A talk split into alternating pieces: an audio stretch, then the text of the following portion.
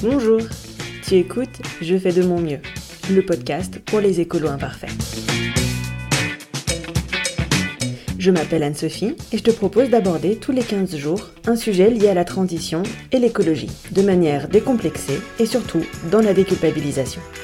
Je suis en transition depuis maintenant un peu plus de 15 ans et je ne suis toujours pas parfaite. Et ça va bien, merci.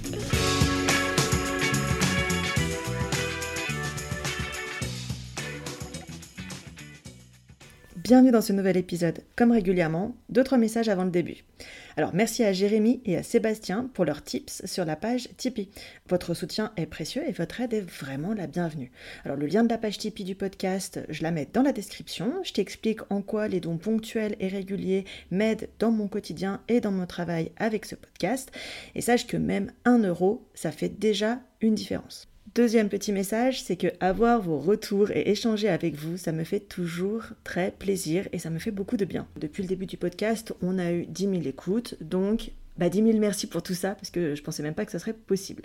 Je sais aussi que tu m'écoutes d'un peu partout à travers le monde. Euh, je sais que tu m'écoutes en Nouvelle-Calédonie, aux États-Unis, à La Réunion, au Mexique, au Belgique, au Canada, enfin bref, dans à peu près 35 pays à travers le monde. Et moi qui adore les voyages, je peux pas imaginer à quel point euh, je trouve ça ouf, quoi. Je te l'ai déjà dit, mais sache que les échanges que je peux avoir avec toi, connaître tes avis sur les épisodes, euh, discuter, enfin tout ça pour moi c'est des moments super précieux. Donc euh, je tiens à faire un merci tout particulier à celles et ceux bah, qui sont venus discuter quelques minutes avec, voire même beaucoup plus longtemps euh, cette semaine. Euh, donc un merci tout particulier à Soline, à Laetitia, à Gilles, à Mathilde, à Béatrice, à Francis. Bah, j'en oublie sûrement, je suis désolée, mais enfin je pense très fort à vous. Voilà, ça fait, ça fait des contacts humains et c'est tellement plus riche que juste des chiffres de statistiques en fait, hein, tout simplement. Et moi, voilà, discuter avec des gens, j'adore ça, bah, tu le sais, hein, puisque tu écoutes le podcast. Dernier message avant l'introduction euh, du podcast. Donc pour soutenir le podcast et lui donner plus de visibilité, bah, tu peux, si tu écoutes sur Apple Podcast, me laisser des étoiles et des commentaires. Ça te prend 5 secondes et c'est vraiment important. Je sais que vous êtes une grosse centaine à m'écouter sur cette plateforme. Voilà, c'est un bon moyen de m'encourager. Tu peux bien sûr continuer à en parler autour de toi, hein, parce que à l'heure actuelle, c'est comme ça que euh, le podcast se développe. Enfin, je te remercie pour, tout ça et pour tous euh, les partages que, que tu peux faire sur les réseaux sociaux. Bon allez, j'attaque le début de cet épisode. Alors aujourd'hui, tu vas entendre la deuxième partie de ma conversation avec Sébastien. Et cette fois-ci, on part sur des actions un peu plus pratiques et concrètes que tu vas pouvoir mettre en place dans ton jardin ou euh, dans les pots de plantes euh, que tu vas avoir sur ton balcon par exemple ou sur ta terrasse. Alors si tu n'as pas écouté l'épisode précédent, je t'encourage vivement à le faire. Hein. Euh, comme ça, bah, tu découvriras Sébastien et ce qu'il propose aux viticulteurs et aux particuliers en Champagne avec son entreprise Alternativity. Alors attention, spoiler alerte, hein, il t'aide à remettre du vivant dans ton sol et te donne des conseils pour le protéger et pour remettre plein de biodiversité, pour que tes plantes elles aient une meilleure alimentation et euh, qu'elles puissent lutter euh, contre les maladies et les parasites euh, toutes seules ou en ayant le moins d'aide possible de la part des êtres humains, voire même pas du tout d'aide. Donc dans cet épisode, on t'expliquait ce qu'était la permaculture, l'agroécologie, pourquoi il fallait protéger les sols, le rôle que pouvaient jouer les mauvaises herbes, etc. Alors dernière chose, je précise bien que les conseils que Sébastien va te donner dans l'épisode d'aujourd'hui sur le paillage, les lasagnes, tout ça, tout ça, tu peux aussi le faire sur les plantes de ton balcon. Euh, t'es pas obligé d'avoir un jardin. Euh, d'ailleurs, moi je l'ai fait cette semaine et j'espère que ça soignera un petit peu mon karma en tant que tueuse en série de cactus. Hein, euh, voilà. Allez maintenant, retour à notre discussion avec Sébastien et on commence par est-ce qu'on peut réparer son sol? Donc du coup, on peut rattraper un sol. On... Oui, ah oui. Donc rattraper un sol, ça voudrait dire essayer de le décompacter et essayer de, de rapporter de la biodiversité à l'intérieur pour que, bon, euh, enfin, du coup, j'ai bien compris qu'il fallait pas qu'on gratte à l'intérieur du sol parce que du coup, ça risque de l'abîmer, l'érosion, tout ça. Mais, mais du coup, les petites bestioles, euh, si on arrive à les ramener, elles, elles, arrivent à creuser en douceur, tranquillou. Oui. Et... Les, les, petites bestioles et puis les plantes. Et puis les plantes, par exemple, si tu as du liseron des et puis du pissenlit, mais en fait, ça va décompacter le sol aussi. Parce que quand la, racine ah va mourir, bah, ça va laisser un trou. Et puis, euh, et puis, il faut penser aussi que euh, ces, ces plantes-là, ça, ça, va donner quelque chose euh, à manger au sol, à manger aux champignons, à manger aux vers de terre, au niveau racinaire. Donc, il faut laisser, plus on va laisser faire la nature ou plus on va l'aider, et mieux ça va être. Et du coup, pour l'aider, on pourrait faire quoi par ah ben, exemple? Pour décompacter un sol, euh, euh, on peut essayer d'y faire pousser du blé ou, du, ou de l'orge ou, du seigle à contre-saison par exemple. Ah, j'ai un ami, euh, on a fait un mélange avec du seigle et puis de la févrole et puis de, de trèfle. Et son mélange, il l'a, il l'a semé dans les vignes avec un bon semoir hein, pour, pour faire du semi-direct et il a réussi à monter un seigle à 2,05 m. Là, c'est une association de plantes qui sont complémentaires parce que c'est un peu dans l'idée du mille pas aussi. Euh, il y en a qui mhm. vont apporter de l'azote, d'autres qui vont faire un peu d'ombre, et puis elles vont pousser à différents moments. Et, le seigle, lui, c'est une, une, plante qui va avoir un racinaire très important et qui va être un peu en décalé par rapport à la vigne. C'est-à-dire que lui, il va arriver à mhm. maturité euh, quand la vigne euh, va commencer à, se réveiller. Quoi. Deux questions par rapport à ce que tu viens de dire. La première, c'est est-ce que dans les plantes que tu peux mettre dans ce fameux petit sillon, euh, tu peux mettre aussi des plantes, pas forcément qui vont apporter un truc au sol ou en termes de, de nourriture ou autre, mais est-ce que ça peut être des choses, des plantes qui vont faire du répulsif sur certains insectes peut-être ou certains champignons, qui fait que du coup ça va permettre de ne bah, pas avoir à mettre d'insecticide Je oui, sais pas. Hein, oui, tu, effectivement, ça peut être euh, envisagé dans ce sens-là. C'est-à-dire que euh, des plantes, euh, il y a certaines parcelles de vignes, par exemple, qui ont des problèmes avec des petits nématodes, c'est des vers, des vers qui viennent piquer les racines et sucer la sève de la vigne. Donc là, on peut, on peut se dire, ah ben, on va mettre des plantes nématicides. Et en faisant ça, on, on, se dit, ben voilà, on va se débarrasser des nématodes. Seulement, le problème de ça, c'est que c'est très mal compris actuellement, surtout dans cette démarche-là, qui est une démarche euh, euh, pour remettre un sol vivant en place, en fait, un sol avec plus de vie en place. Alors ça, ça, fait, ça va faire hérisser aussi le poil de certains de tes auditeurs, mais euh, en fait, on a une, une, problématique majeure en agriculture, au sens large, c'est que nos sols manquent de carbone et manquent de vie. Voilà. Parce que on, on décarbone les sols euh, de plus en plus et on, en les travaillant ou en leur mettant des, en leur faisant passer des tracteurs dessus, etc. On perd du carbone. Donc si on perd du carbone, on mhm. perd de la nourriture pour euh, toute la vie du sol en gros. Et, mhm. et jusqu'à présent, les scientifiques, en fait, ils ont fait des études dans ces sols-là. Et souvent, ils ont fait des études aussi en laboratoire, donc en pot de fleurs. Et on se rend compte on commence à se rendre compte que bah, ils ont pas, ça fonctionne pas pareil dans un, dans un sol qui, est très, qui devient très vivant. Par exemple, moi, il y a un viticulteur là que je suis en conseil.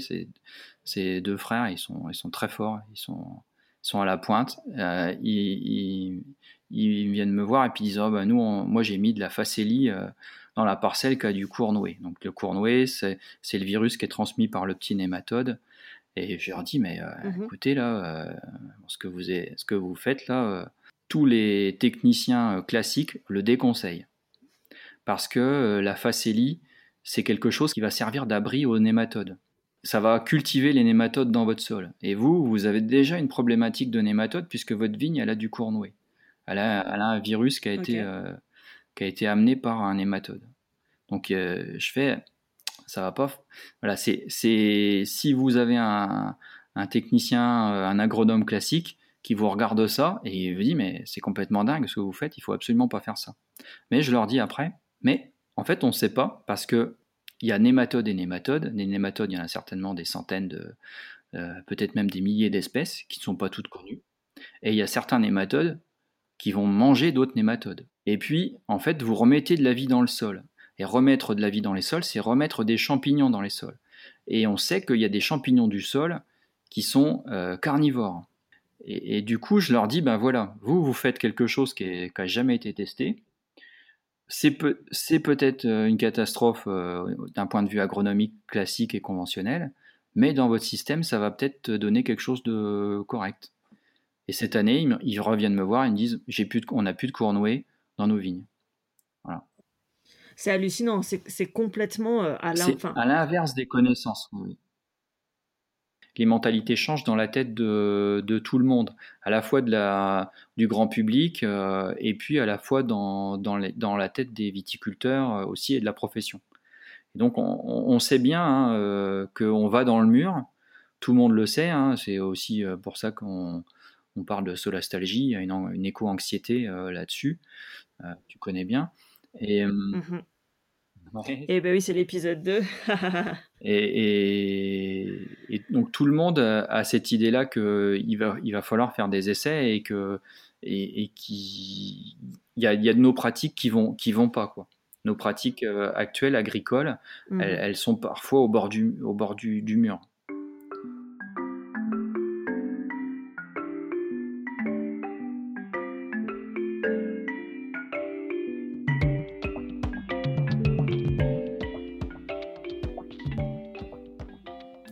Intéressant parce que du coup, là, en parlant des, méthodes et de la facélie, euh, du coup, tu, parles pour ramener de la biodiversité. Une fois de plus, on, parle toujours du sol. Euh, c'est vrai que moi, quand on me disait ramener de la biodiversité, moi, je voyais des coccinelles, tu vois.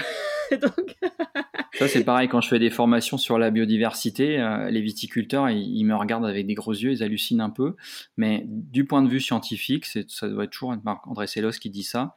Euh, quand un scientifique euh, spécialiste de la génétique arrive à, un endroit, dans un terrain, dans une parcelle, et qui fait une analyse génétique de tout ce qu'il y a, y compris des bestioles qui sont dans le sol, des micro-organismes, des bactéries, en fait, il se rend compte que 75% de la biodiversité, donc euh, c'est la variété des espèces, hein, en nombre d'espèces, en quantité euh, d'espèces et tout ça, ben 75% de cette biodiversité, elle est dans le sol. Ok. Oui, c'est ça, c'est qu'une fois de plus, euh, c'est le, le, sol qui est primordial. Donc la première chose à regarder, c'est d'abord le sol et puis ensuite, euh, du coup, le reste, c'est pas que ça sert à rien parce que euh, je pense que c'est quand même toujours utile d'apporter aussi de la biodiversité pour les pollinisateurs et des choses comme ça. Le reste va suivre. En fait, le reste va suivre tout simplement. Ne pensez que à ce qui se passe au-dessus de la Terre, enfin, c'est nier 80% euh, du job. Quoi. Bah, oui, ouais, ouais, bah, et puis c'est nier le fonctionnement de la vie. Hein, carrément, parce qu'on c'est c'est nier qu'on a, enfin c'est c'est qu'on n'a rien compris en fait euh, dans le fonctionnement de la vie. C'est-à-dire que les, les plantes, elles, ont besoin de manger euh, correctement, euh, et puis si on mange correctement, bah, ça va nous permettre de mieux résister aux maladies. Et ça, ça commence à être connu. donc les, les scientifiques, ils, arrivent à le voir ça sur des, des légumes. Par exemple, ils se rendent compte que des, légumes qui sont en, permaculture, ils sont plus riches en sels minéraux, en vitamines, en antioxydants, et ils se débrouillent au mieux aussi vis-à-vis des insectes. C'est-à-dire que les mmh. insectes, ils vont venir moins les boulotter parce qu'ils les trouvent euh, un petit peu plus euh, euh, difficiles à digérer peut-être. Ce qu'on dit par rapport à, alors c'est la bio, mais du coup, euh, c'est, enfin, on a bien compris que être en bio, ça, ça suffit pas. En fait, il, y a tout un autre, il y a tout un, écosystème, une pratique holistique, en fait, je vais dire de l'agriculture. Euh, et c'est vrai qu'on enfin, il y a beaucoup de gens qui disent ah c'est un légume bio donc il est meilleur en goût. Et en fait, ça, ça n'a jamais pu être prouvé. Par contre, prouvé qu'en termes de qualité nutritionnelle, il y avait quelque chose de plus puisque en fait notre nourriture perd, depuis des dizaines d'années perd énormément de, qualité nutritive. Là, par contre, on peut le prouver, quoi. Et sur le coup, donc, ça vient du sol. Je vais faire un parallèle avec euh, le compostage. Enfin, moi, j'ai appris récemment que le compost, quand tu mets du compost, c'était certainement pas pour aider la plante, mais pour aider ton sol, en fait. Oui, c'est plus, c'est plus pour ça, effectivement. Et ça, c'est pas encore bien compris non plus. Mais, mais le compost, euh, par exemple, c'est pas la panacée non plus parce que euh, le meilleur compost qu'on puisse faire, en fait, c'est un compost sur le sol. Parce que l'idéal, en fait, c'est avoir un compost, c'est bien. Hein, tu, vas dégrader tes, déchets euh, organiques, euh, euh, tu les envoies pas dans un système, dans un système de, de, déchetterie ménagère, et ça, c'est parfait. Hein. Ça, c'est super déjà. Mais si tu pouvais composter en surface, en fait, tu permettrais à la vie du sol de se nourrir directement. L'idée, bah, c'est de balancer euh, nos épluchures, nos déchets verts euh, au pied des arbres.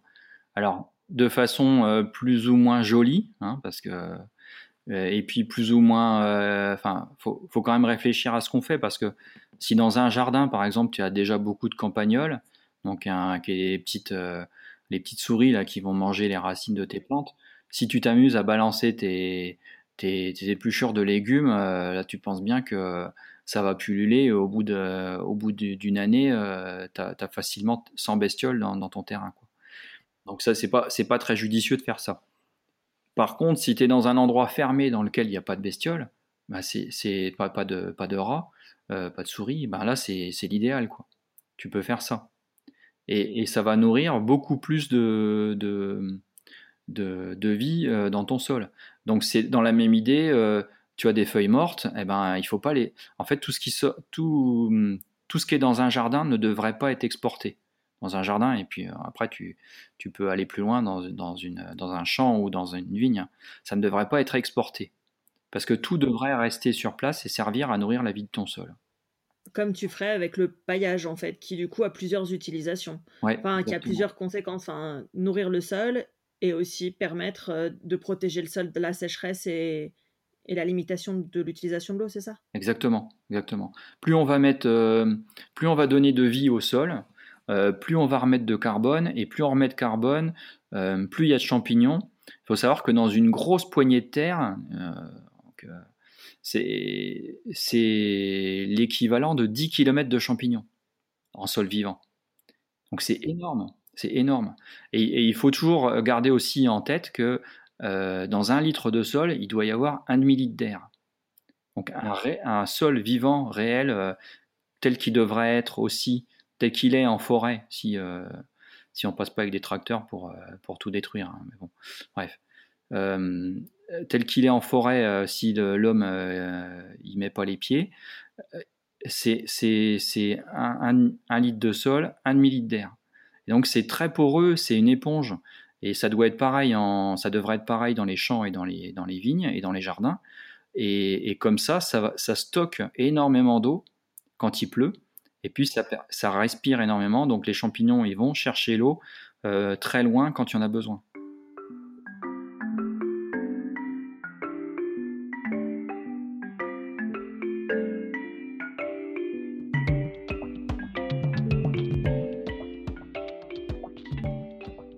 Euh, c'est vrai que souvent en permaculture, on, voit cette notion de but.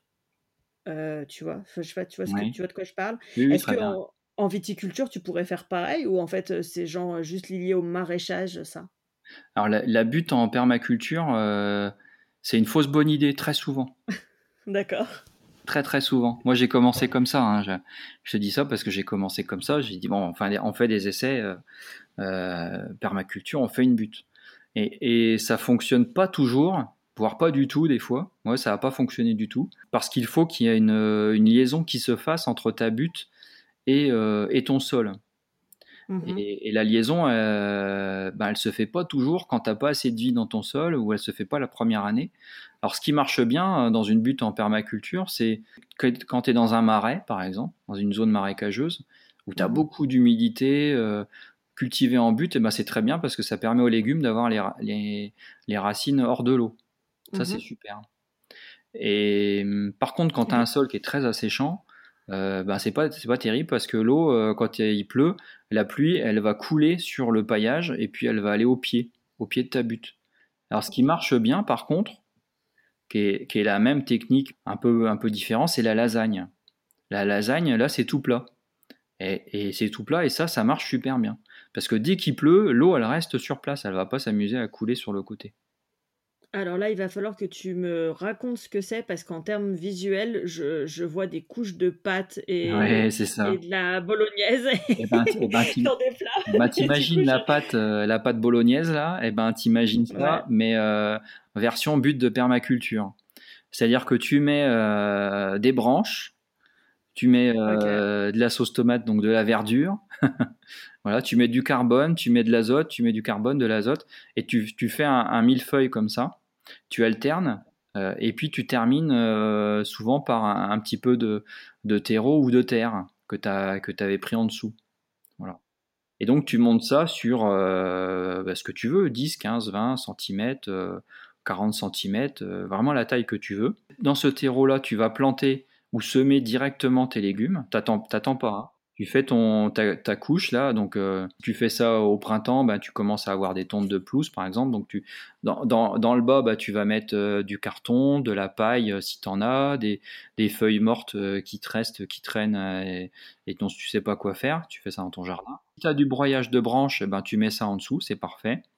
Et puis dessus, tu vas mettre une couche de, de tonte de gazon, des épluchures de légumes, euh, des mauvaises herbes, euh, voilà ce que ce que dont tu te débarrasses. Il hein. faut vraiment te débarrasser de tout. Euh, tu peux mettre aussi un peu de compost qui est pas qui est pas mature encore, le haut de ton composteur par exemple, ça ira très bien là. Et puis tu remets dessus une couche de, de terreau ou de terre et tu vas planter ou semer directement dedans.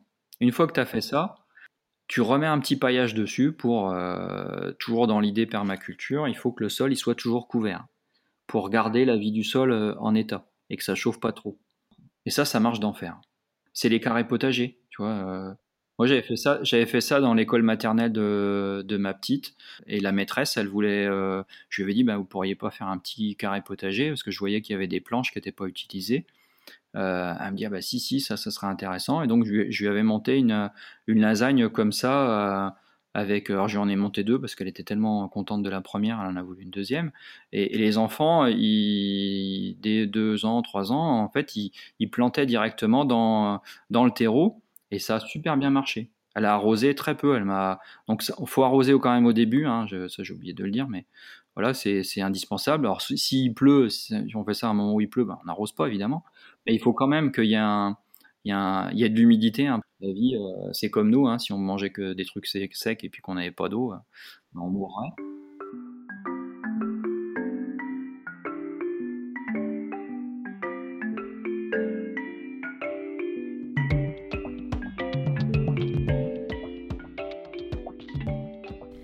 Tu parles de l'eau, je vais rebondir là-dessus. Ça me fait penser forcément à, l'épisode sur euh, l'accessibilité à l'eau que j'ai fait il y a quelques temps. Est-ce que l'agroécologie, euh, ça peut avoir une influence sur le réchauffement climatique? L'agroécologie, ça peut être une réponse. Ça peut être une réponse à effectivement à la limitation du changement climatique. Euh, là, j'ai discuté justement la semaine dernière avec une entreprise qui, qui va se mettre à payer des agriculteurs quand ils font du stockage de carbone dans les sols. Enfin, il y a, y a, y a de l'argent à Bruxelles qui, qui va servir à ça, qui doit servir à ça. Donc eux, ils ont mis au point euh, une technique de mesure de, de, stockage de carbone dans les sols et les agriculteurs, ils pourraient être payés mhm. quand ils changent de technique, qu'ils ils arrêtent de labourer, hein, tout simplement, euh, et qu'ils font du semi-direct. Et bien à ce moment-là, ils peuvent recevoir un financement. Parce que ça permet de stocker du carbone dans les sols et en plus de ça, ça va permettre de stocker l'eau dans les sols. Ce qui permettrait par exemple de regonfler des nappes phréatiques Oui, oui. Ou éviter, ou éviter qu'elles ne, qu'elle ne se vident trop rapidement.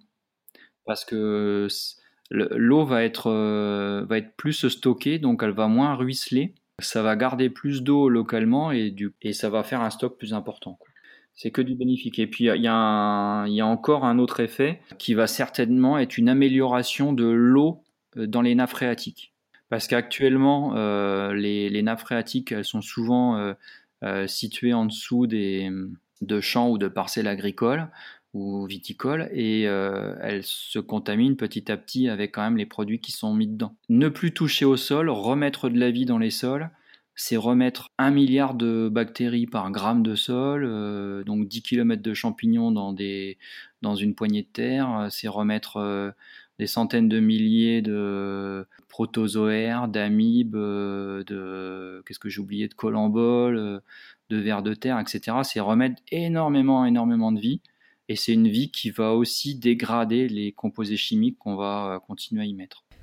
Donc même en continuant une agriculture conventionnelle avec des produits conventionnels, euh, ne pas toucher le sol, ça permettrait d'améliorer le pouvoir de filtration du sol en fait, c'est ça? Oui, c'est ça. C'est ça, ça va, ça va permettre de, décontaminer, décontaminer l'eau euh, qui va, qui va pénétrer le sol. Et ça va aller plus loin que ça, parce que moi je le pressens euh, pour avoir travaillé sur les maladies des plantes ce que je pressens, c'est qu'en fait, en conventionnel, ils vont se rendre compte qu'ils auront besoin de moins de traitements. Donc du coup, on va aller vers un cercle vertueux. Mon credo, en fait, c'est que le, le viticulteur se rendant compte qu'il va vers un cercle vertueux va se dire à un moment, la grille ou le viti va se dire, je pourrais très bien utiliser des produits bio. Maintenant que j'ai une pression maladie qui est moindre, voire, euh, voire inexistante parfois. Je vais essayer de résumer. Donc, euh, que tu sois un professionnel ou un particulier, que tu utilises encore ou non euh, des produits chimiques sur tes champs ou dans des cultures ou sur ton potager, tu peux dès aujourd'hui commencer de toute façon euh, à protéger ton sol. Tu peux le faire en faisant du paillage, euh, c'est ça? Pour le, le, commun des mortels, euh, le, jardinier ou même le, gars qui a des petites plantes en pot, le paillage, il le fait du jour au lendemain et ça pose pas trop trop de soucis.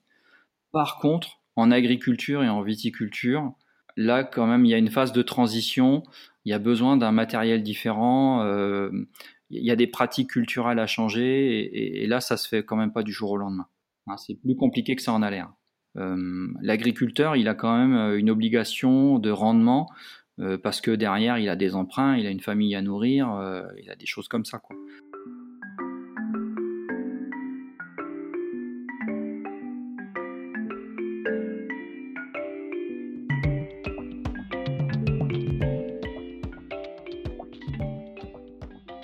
J'ai vu que tu avais fait partie d'une initiative, ou en tout cas que tu avais participé à ça. Tu sais de quoi je parle? Enterre ton slip. Oui Oui, c'est ça. Enterre ton slip. Tu nous expliques? Alors, enterre ton slip, déjà, c'est plus sérieux que ça en a l'air. Hein. Voilà. Enterre ton slip, c'est une action qui est, euh, qui est organisée par la, la FDSEA de la Marne à la base. C'est la fédération pour les agriculteurs qui est souvent euh, décriée, sont plutôt euh, axés euh, tradis, conventionnels, etc. Là, il se trouve que nous, on a un groupement qui est super. Voilà. Il y a une personne qui s'appelle Léa Thomas, elle est géniale, voilà. Donc, et, donc elle est très, elle est moteur là-dessus et elle a entraîné, nous entraînait aussi parce que je suis dans une association qui s'appelle Arbre et Paysage en Champagne. Donc elle a entraîné euh, l'association euh, euh, dans cette, dans, dans, ce, ce, petit délire là, ce petit défi. Et qui, est, qui, est, plus rigolo, enfin qui est rigolo. Et, et du coup, bon, on le fait avec plaisir parce que c'est amusant aussi de, de communiquer là-dessus au niveau des réseaux sociaux. Et tu vois, tu en, as entendu parler, donc ça fait un petit buzz. Alors, c'est, on, a tous le même slip, un slip en coton blanc, et on l'enterre tous au même moment et à la même profondeur, dans des parcelles de vignes, dans des parcelles de agricoles, et on met un petit, euh, un petit, un petit fagnon, on met voilà, une petite marque pour pouvoir le déterrer trois mois plus tard. Moi, l'année dernière, je l'avais déjà fait et j'en avais, j'en avais mis un aussi dans, dans mon jardin en permaculture. Et eh ben, on se rend compte qu'il y a intérêt à, savoir exactement où on l'a mis, parce que même moi, sachant où exactement où je l'avais mis, et eh ben, j'ai eu du mal à le retrouver. Et ouais, parce que donc l'objectif du coup, c'est de voir quelle est la qualité du sol et est-ce qu'il y a de la biodiversité, parce que euh, le slip, s'il est enterré, normalement, il doit se faire manger par les bestioles. Ou par. Euh, c'est ça. le but, c'est ça. Et donc, du coup, plus ton sol, il est vivant, et moins tu as de slip après. C'est ça, exactement. Donc, plus ton sol, il est vivant, et, euh, et plus euh, le, le, slip de grand-papa doit ressembler à un string, un string ficelle, quoi. Ce qui explique du coup que certains ont du mal encore plus à le retrouver parce que si ton sol il est vraiment super vivant, bah peut-être qu'il peut complètement disparaître quoi. C'est ça, il reste plus que les élastiques. Ok. Oui, parce tout, que. Tout ce qui est élastique, il euh, n'y a plus que ça. Donc, moi, l'année dernière, j'avais plus que ça dans. J'ai ressorti ça dans, de mon jardin. Super. Et donc là, tu dis que tout va bien, du coup, quand tu fais ça. Ouais, tout, tout va bien, effectivement. Quand on ressort un, un, slip qui, est, qui, a été complètement mangé en trois mois, ben, c'est signe qu'on a beaucoup de vie dans le sol. Alors, il y a un petit bémol à ça, c'est que c'est aussi fonction de l'année, la... s'il si, pleut plus ou moins. Euh... Et il y a un moment particulier dans l'année pour le faire ou? Oui, oui, oui, ça se fait euh, entre le 15 mai et le 15 août. C'est là où il y a le plus de vie dans le sol, plus de vie active. Et tu, tu, tu le mets à combien? Tu l'enterres à combien? Non, c'est entre 15 et 25, je ne sais plus. J'ai un doute entre les deux. Ouais, c'est pas super profond non plus, quoi. Je dis ça parce que peut-être qu'il y a des auditeurs pour, euh, pour tester la, la qualité de son sol. Euh, enfin, quand t'as pas, tu peux pas forcément faire appel à un biologiste qui va venir chez toi si tu as un potager mais que tu sais pas trop. Euh, voilà, bah, ça peut être une bonne idée en fait de tester. Oui, ça peut être une bonne idée. Ça peut être une bonne idée. Et puis, ça peut être aussi une bonne idée d'évolution. Ça permet de le suivre d'une année sur l'autre, ce mmh. sol-là. Par exemple, moi, je l'avais fait dans une vigne l'année dernière. et l'année dernière, c'était une vigne que, dans laquelle je commençais la démarche sol mmh vivant. Donc, on n'avait pas forcément initialement beaucoup de vie dans les sols. Et cette année, je le refais dans cette vigne-là et je me rends compte que le, slip, il a, il a été beaucoup plus mangé que celui que j'avais déterré l'année dernière. Du coup, la démarche sol vivant, c'est quoi? C'est ce que tu proposes avec ton entreprise de, de mettre euh, enfin, chez tes clients, quoi? Enfin, Oui, c'est ben, oui, un peu ça, c'est de remettre beaucoup de vie dans les sols, de remettre beaucoup de carbone pour que euh, déjà la vigne, elle, soit elle se remycorhize. Hein, parce que sans mycorhisation, parce que les champignons, ils, donnent aussi des antibiotiques aux plantes. Hein, ça, j'ai oublié de le dire tout à l'heure. Ah bah donc, euh, donc ça, c'est intéressant. Des antifongiques aussi, même si c'est des champignons, ils donnent d'autres antifongiques pour lutter contre d'autres maladies. Mhm. Donc, euh, ce qu'il faut dans un premier temps, c'est remettre du carbone dans les sols. Hein, ça, il faut leur donner le, maximum de chances de sortir des maladies tout seul, quoi. Toutes seules. Mhm. Les plantes, elles doivent se débrouiller toutes seules. Elles ont une espèce de la plante, c'est un peu comme nous, ça a un espèce de système immunitaire et des mécanismes, ça a beaucoup de mécanismes de défense pour résister aux plantes.